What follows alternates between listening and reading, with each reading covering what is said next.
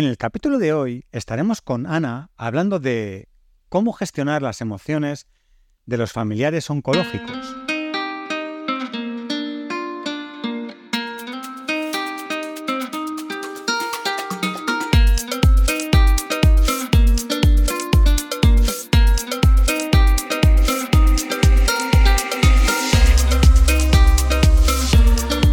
Buenos días a todos. Un día más aquí para hablar de salud mental y de nuevo estamos con nuestra amiga Ana Ballesteros, que es psicóloga sanitaria que trabaja con población adulta y adolescentes y aplica un, eh, enfoque cognitivo-conductual. Además, es una pieza fundamental del equipo de psicología online avanzada. Todo gracias a su gran trabajo. Así que muy buenos días, Ana. ¿Qué tal? ¿Cómo estás? Buenos días, José Juan. ¿Cómo estás? Encantada de estar aquí un día más. Sí, sí, yo también estaba deseando que, volviéramos a, grabar otro, otro capítulo. Hoy un, tema delicado, un tema sensible, que vamos a hablar un poquito de, cómo afecta a, los familiares que tienen en, casa o en su entorno un, eh, conocido, ¿no? Un pariente o un, amigo con, cáncer, ¿no? en un proceso oncológico. Sí, sí, es, es, es, algo muy, muy duro por lo que atravesar y bueno, a ver si, si esto puede ayudar ¿no? a esas personas, aunque sea unos minutos, a, a, bueno, a sentirse algo más acompañadas, ¿no? Incluso si algún consejo o pauta que podamos darles, pues les puede ayudar un poquito a afrontar este momento que es tan duro y tan difícil. Claro, sí, es, es verdad que, que, son, cuando tenemos un caso así, eh, muchas veces hemos, se, se habla ¿no? de, de, de del proceso, la ayuda psicológica que necesita la persona afectada, pero a veces no se habla tanto de su entorno y de sus familiares, así que está muy bien que hoy hablemos de esas personas que están alrededor, que también sufren ¿no? este, esta, esta, enfermedad. Y, entonces yo creo que es muy interesante que hablemos hoy sobre, sobre esto. Así que, si quieres, mm, cuéntanos qué es, qué es el primer paso que deben de tomar los familiares, ¿no? Que están ahí cerca de esta, de esta persona, de este ser querido que tiene, que tiene cáncer, que, cómo pueden actuar, cómo les recomendamos que, tomen ese primer paso cuando se enteran que tienen esta enfermedad en casa. Bueno, lo primero decir que, el impacto, evidentemente, el mayor impacto es para la persona que, sufre la enfermedad, por supuesto, pero hay un gran impacto en su entorno, en las personas que quieren a esa persona, ¿no? en, pareja, en, aquellos que conviven con esa persona, familiares, amigos. Eh, lo más importante es mostrar apoyo absoluto a esa persona, mostrar que estás ahí, que, que cualquier cosa que necesite puede llamar al teléfono, que hay un apoyo, que tiene un respaldo y que, no se encuentra sola, ¿no? Es, es, vital. Y en el momento de recibir la noticia, permitir eh, el llanto de esa persona, estar ahí, apoyarle y, y más que dar consejos, ¿no? Porque encima en un primer momento no puedes, no puedes dar nada, ¿no? No puedes decirle nada que le vaya que le vaya a solucionar el problema, dar la mano, estar ahí, mostrar apoyo, presencia, creo que es fundamental y lo que, lo que de verdad te hace sentir en ese momento que tienes, que tienes a personas que, te arropan en ese momento. Claro, sobre todo que no se sienta solo. Exacto, exacto. La salud mental es un tema muy delicado. Muchas veces dejamos pasar cosas que nos complican poco a poco la vida y acudiendo al psicólogo damos un paso en cuidarnos y mejorar nuestro día a día. Psicologiaavanzada.es Terapia online desde el salón de tu casa. Entra en nuestra web psicologiaavanzada.es y pide tu primera sesión gratuita. Mm, has comentado una cosa y es eso, permitir a, la persona que tiene el, cáncer eh, llorar, pero me imagino la situación al revés, que la persona familiar que, le salga el llorar y, ¿cómo, se puede hacer eso. Se tiene que también permitir el si te apetece mm, llorar o es mejor contenérselo y que no te vea esa persona. Eh, ¿Qué haríamos en, este, en estos casos? Bueno, si estás en la consulta con esa persona y estás recibiendo la noticia a la vez, creo que es muy difícil contenerse, ¿no? Porque ese shock también te lo estás llevando tú como madre, como padre, como hermano, como amigo. Eh, pero creo que en ese momento realmente la persona importante, pongamos entre comillas, el familiar por supuesto también lo es, es la persona que va a pasar por esa enfermedad. Entonces, está bien también mostrar esa emocionalidad, pero sobre todo tienes que ser soporte. Esa persona tiene que mirar hacia un lado y notar que hay un soporte, que hay un apoyo, que hay alguien que me va a sostener a mí, que soy la persona que está enferma, ¿no? Entonces no se trata tanto de contener, pero sí de, de oye, estoy aquí, te voy a ayudar. Y algo que creo que es muy importante es la utilidad. Es decir, ¿qué necesitas en este momento? Agua, necesitas eh, que, que, solvente algo en tu casa, eh, necesitas que llame a tu trabajo, necesitas que avise a alguien porque tienes, eh, tiene que recoger a alguien a tu hijo, ¿no? O sea, cosas del momento que en el shock de la noticia puede ser que el enfermo no esté tomando en cuenta, ¿no? Es como que en ese momento se te nubla, ¿no? Tu vida se, se, se para, se pausa.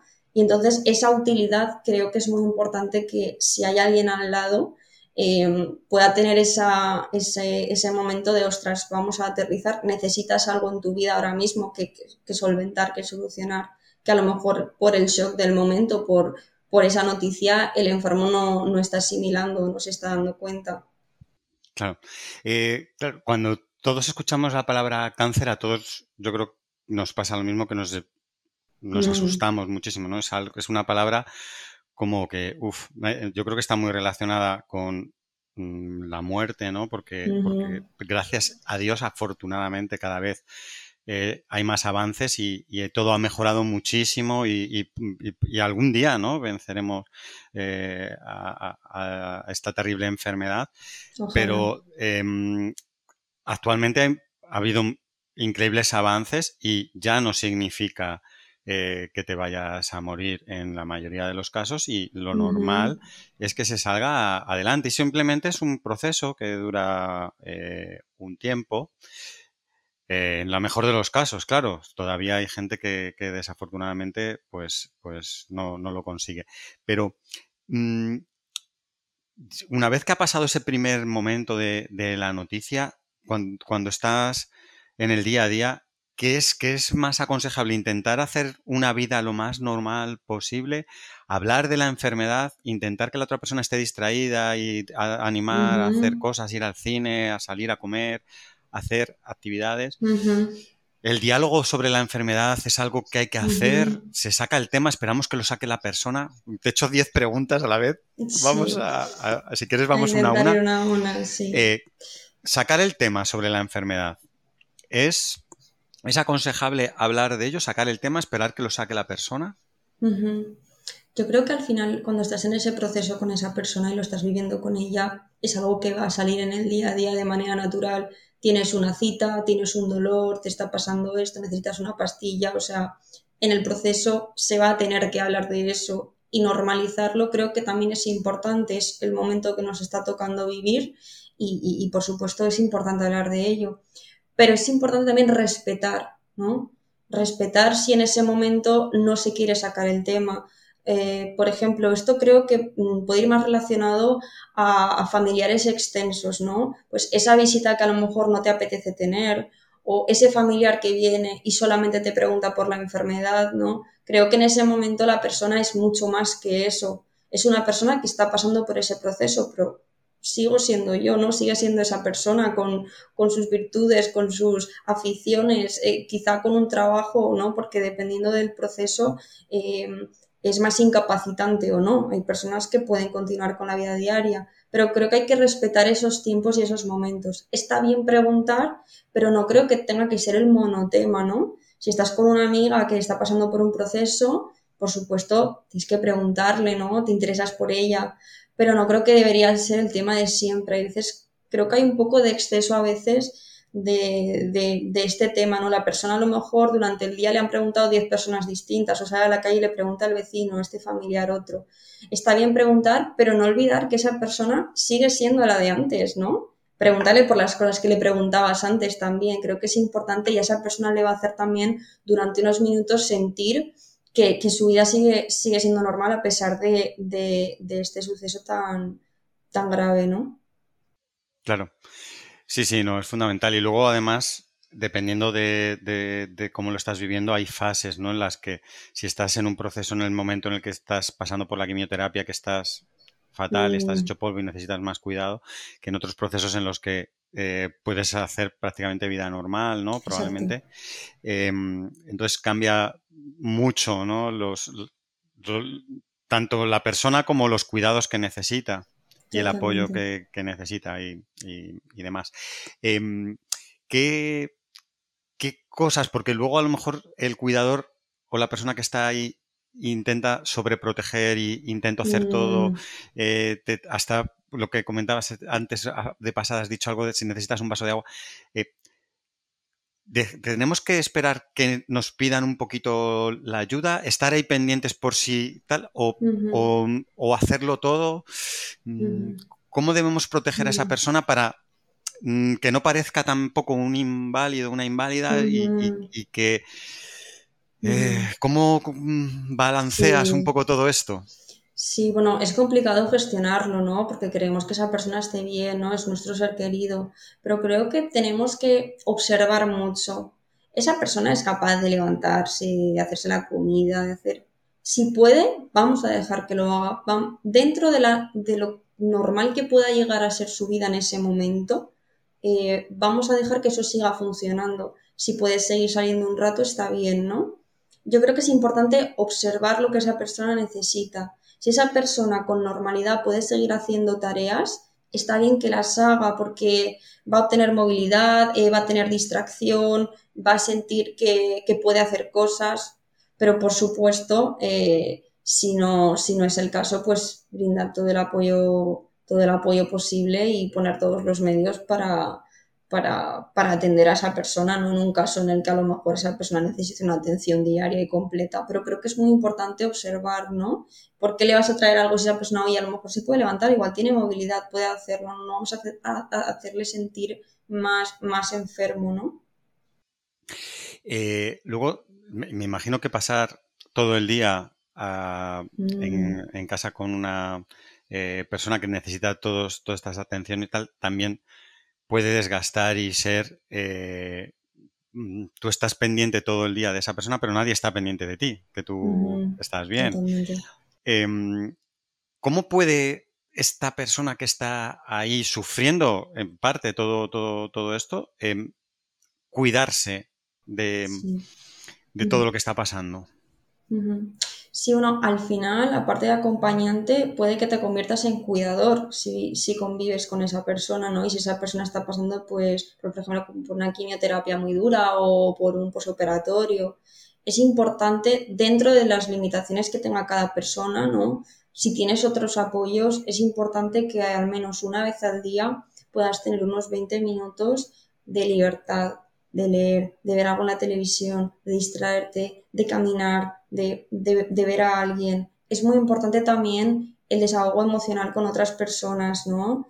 Em, al final tú también estás sufriendo, estás viendo a un familiar que está pasando por una enfermedad muy dura y tú también necesitas ese, ese apoyo psicológico, ¿no? Por supuesto, si estás pasando por una situación que crees que, que, está pudiendo contigo, por supuesto, la, ayuda a profesionales, ¿no? Como siempre comentamos, es crucial que en este momento te pueda ayudar profesionales, además hay personas especializados en esta materia también. Es importante buscar esos huecos de individualidad, de, despejarte, porque al final el cuidador también necesita cuidarse a sí mismo para después poder estar de manera mucho más entera con, con, con la persona que está enferma. Eh, a, mí aquí, según estabas comentando, eh, me parece uno de los momentos mm, más indicados para acudir a terapia, ¿no? El poder mm. desahogarte, aunque sea un, durante un ratito cada semana y, soltar todo lo que tienes, porque seguramente que hay muchas cosas que no te viene bien contarle a nadie, ni siquiera amigos tuyos, ni, nada de, todo lo que estás viviendo, todo tal y como lo piensas. Eh, seguro que ese apoyo psicológico es importantísimo. Bueno, es que la gestión emocional en ese momento es muy importante, ¿no? Todas las emociones que se sobrevienen en ese momento, la tristeza, la rabia, la frustración, el cansancio, todo eso es muy complicado. Si tú además sigues eh, con tus responsabilidades laborales, ¿no? O otras responsabilidades que tengas en tu vida, aparte de este familiar, pues al final, ostras, de poder descongestionarte y poder contar con un, con un profesional que te esté ayudando a gestionar eso es muy importante y para el enfermo muchas veces también, ¿no? Que, que necesita de ese, de ese apoyo, ¿no? Profesional o, o, incluso algo, algo también que hacen algunas personas que están en proceso es entrar en grupos de apoyo, conocer a otras personas que estén pasando por su situación y esto puede ayudar tanto a enfermos como a familiares, conocer a otras personas que están viviendo esa situación también, sentir que, que, que bueno, que, que no son los únicos, ¿no? Que hay otras personas que están viviendo por lo mismo, pues muchas veces alivia, ¿no? Incluso te puede ayudar a algunas estrategias que tenga esa persona que tú a lo mejor no, no tienes. Así que bueno, sacar tiempo para ti mismo cuando puedas. Eh, por supuesto, la movilidad siempre es, es muy sana, eh, aunque sea caminar. Y, y, bueno, si tienes otros apoyos que, que puedan quedarse con ese familiar esos ratos, pues sería lo ideal.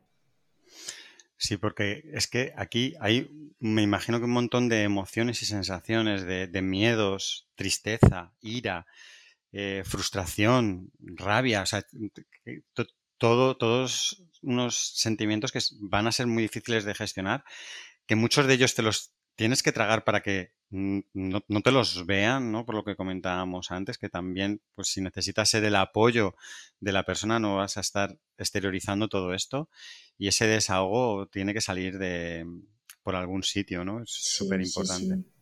Sí, la ventilación emocional es, es crucial, o sea, tener a alguien con quien poder hablarlo, escribirlo, em, no sé, sacarlo a través de eso, del movimiento, em, no sé, editar, o sea, cada persona tiene sus propios recursos y eso está bien, está bien si no sabes cuáles son, que alguien te, algún profesional te ayude a sacar cuáles son tus recursos personales para gestionar esa ansiedad, esos miedos, esa ira y demás, porque, porque si no, al final las emociones mal gestionadas eh, se siguen quedando en mí, ¿no? Es como si las tapo, pero es que están ahí. Entonces es importante aprender, aprender regulación emocional en estos momentos y, y, además es que te va a ayudar a después estar de manera mucho más presente con, con la persona que está enferma, ¿no? Porque tú también has tenido tu, tu momento de autocuidado.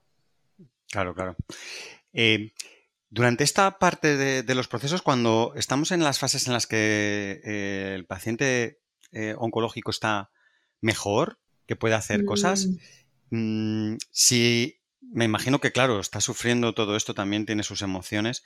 Em, por supuesto, las, el, que más de, de, todos, eh, pero eh, hay que animarle si está decaído a hacer actividades, a salir, a pasear, a, hacer lo, una vida lo más normal posible, o es mejor darle su tiempo y, y, dejarle que, que, haga cosas. Incluso voy más allá, habrá gente que esté todo, todo al revés, que, que esté muy animada a hacer cosas, que quiera aprovechar en esos momentos en los que se encuentra bien hacer cosas y que haya gente que le dé miedo, ¿no? Hombre, que, te han dicho que no te dé el sol, no, no salgas.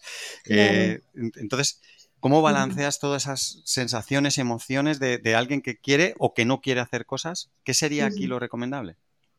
Bueno, lo primero, tener en cuenta las recomendaciones médicas, ¿no? De, de, de, las posibilidades físicas que tenga esa persona, ¿no? Por ejemplo, el tomar el sol, pues hay personas que con quimioterapia, radioterapia, pues, pues no pueden, ¿no? Entonces tienes como familiar responsabilidad de decir, oye, a lo mejor esto no te va bien, ¿no? Eh, saber si esta persona está con dolor físico, si no, si tiene angustia, ¿no? Entonces, eh, teniendo esas recomendaciones médicas muy en claro, ¿no? De, lo que puedan hacer ese paciente, creo que es muy importante la parte psicológica, ¿no? Eh, al final eh, es un proceso de muchísimo tiempo, se puede alargar meses o años. Si vemos a nuestro familiar que está muy decaído, tenemos que intentarlo, tenemos que intentar, aunque sea en casa, alguna actividad a lo mejor en casa que le pueda alegrar 10 minutos, un paseo corto, ponerle algo de música, eh, hablarle de, de, de, otras cosas, de infinidad de cosas. Creo que, que sí que tenemos ese papel de intentar animarle, de intentar ser una distracción, de intentar ser una pequeña alegría dentro de este proceso. Aún así no podemos juzgar, ¿no? No podemos juzgar el que no le apetezca salir, no podemos juzgar el que no esté alegre, porque se entiende en este proceso que las emociones son muy negativas. Pero eso no quiere decir que, no, que tengamos que dejar de intentarlo, ¿no? No creo que tengamos que tirar la toalla. Nunca desde el agobio, ¿no? Pero sí desde, desde oye, ¿te apetece hacer esto?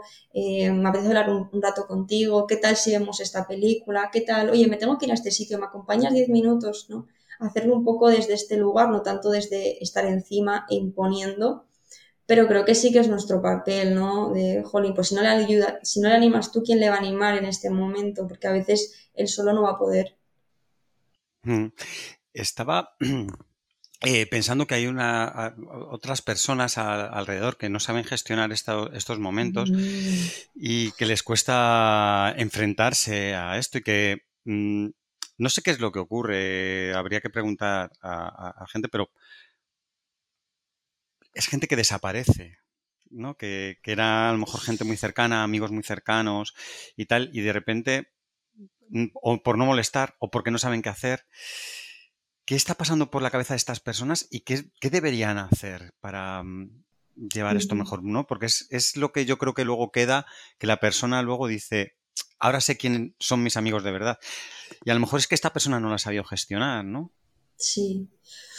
Ocurren varias cosas. Una está el no quiero molestar, que es lo que comentas, que eso se oye mucho, ¿no? Como no he querido molestar, no he preguntado. Y otra es el dolor propio que yo siento hablando de estos temas. Hay personas que les remueven por experiencias propias o pasadas y entonces hablar con estos familiares o preguntar es algo que no les viene bien. Lo que yo recomendaría es, tiene, eh, pregunta al menos, ¿no? No le va a agobiar si le preguntas una vez cada dos semanas, dependiendo de lo allegado que seas, no le va a agobiar a nadie que le preguntes cómo estás, cómo te encuentras una vez cada dos semanas, ¿sabes? El no molestar al final llega a la línea de, no aparecer y eso no, no, es lo que debería ocurrir, ¿no? Si tú quieres a esa persona y te interesa cómo está esa persona, es importante preguntar, nunca desde la invasión, ¿no? Pero sí, oye, ahora podemos escribir y, eh, por WhatsApp, ¿no? Y las podemos contestar cuando queramos. A lo mejor esa persona no contesta ese día, pero a lo mejor dentro de tres sí que le, apetece hablar contigo un rato. Entonces, una de las cosas más importantes, eh, siendo familiar de alguien que está pasando por un proceso psicológico, es la presencia. Que esa persona sepa que estás. A lo mejor te necesita, a lo mejor no, a lo mejor puede quedar contigo, a lo mejor no puede, a lo mejor no quiere hablar un día, pero tienes que estar presentes, demostrarle al final a esa persona que eres un apoyo, entonces, em, si a veces pasa esto, ¿no? De, del no querer molestar, llega un punto en el que esa persona no está.